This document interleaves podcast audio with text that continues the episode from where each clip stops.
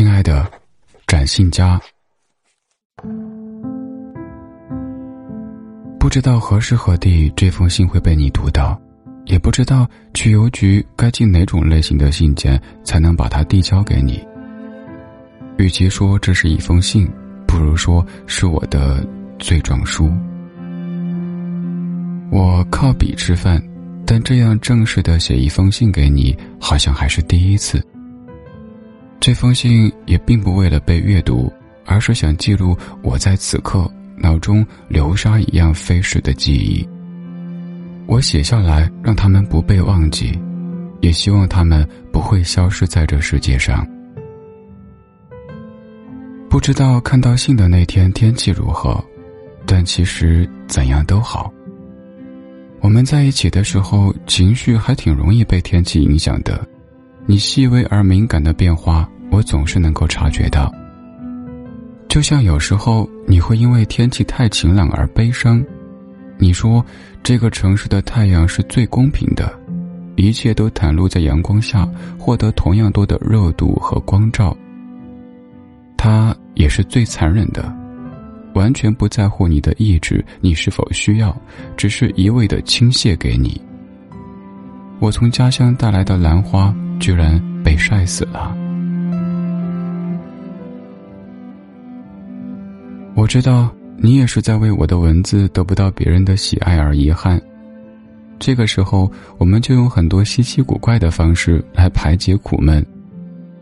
我们用咖啡漱口，进行儿化音大赛，看谁在规定的时间里说出的字数最多。过去，我以为你美而不自知。这一点迟钝，好像让你显得更加迷人。但后来我发现，原来你美而自知，却不以为意，这让人震撼。我太被打动了，亲爱的，我因为你信仰爱。我以前写给你一段话，是这样的。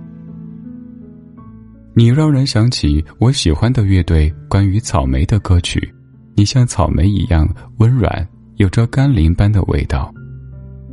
你觉得自己的斑点很丑陋，可是你却不知道，在万物生长的春季，这些斑点都是你的种子，都将长出一场丰沛和旺盛。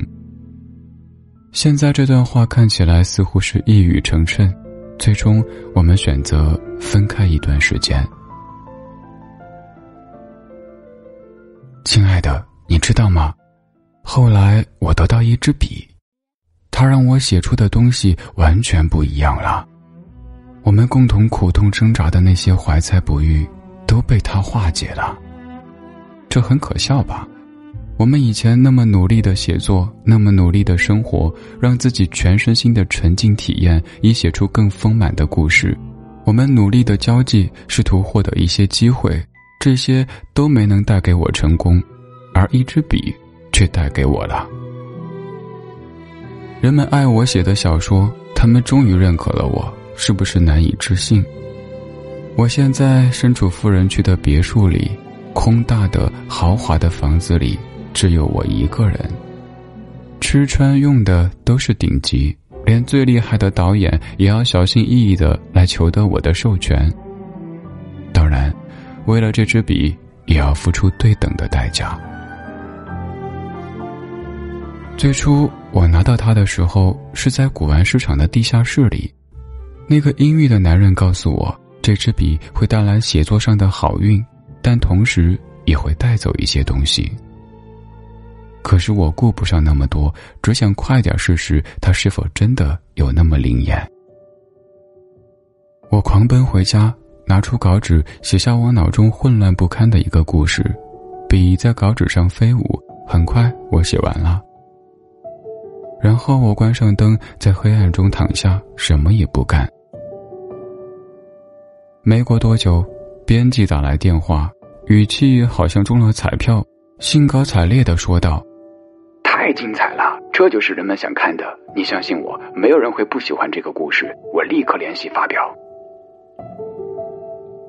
我呆呆的听着他激动的声音，挂了电话之后，也并没有意识到我们一直想要的认可，此刻已经近在眼前，只是感觉好像有什么东西从脑海当中消失了。从此以后，我开始持续的写稿、拿奖、赚钱，这里已经没有人不知道我，他们渴望着我落笔，孜孜不倦的、贪婪的阅读着我用那支笔写下的任何故事。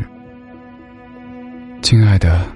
这座城市的阳光，原来也没有你想的那么公平。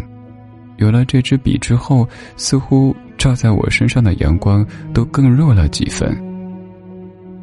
收拾东西搬出小公寓的那天，我好像无比接近那些我脑子里消失的东西。书柜里竟然有一箱我高中时候的物品，乱七八糟的签着名的篮球卡片。磨损掉四角的铁质笔盒，塑封的毕业合照和纪念册，而相片中那些和我亲热的挤在一起的脸，竟然变得陌生又模糊。我这才意识到，这支笔带走了我的记忆。我一边写一边望，从以前的伙伴开始。那些面孔仿佛是被打湿的笔记，变得越来越模糊。那些亲近的感情开始从我身体里抽离，离我越来越远，然后他们逐渐消失。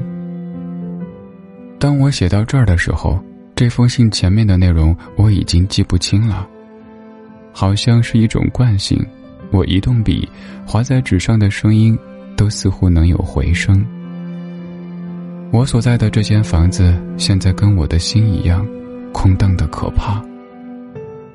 我也不知道自己是否会重复一些已经说过的话，因为我不记得自己说过什么。我只感觉胸口好空，却又有万钧之重。我想我会一生带着这样的痛苦，被周而复始的遗忘折磨致死。我想。我是为了记得你而提笔写下这封信，而到现在，我已经完全忘了你是谁。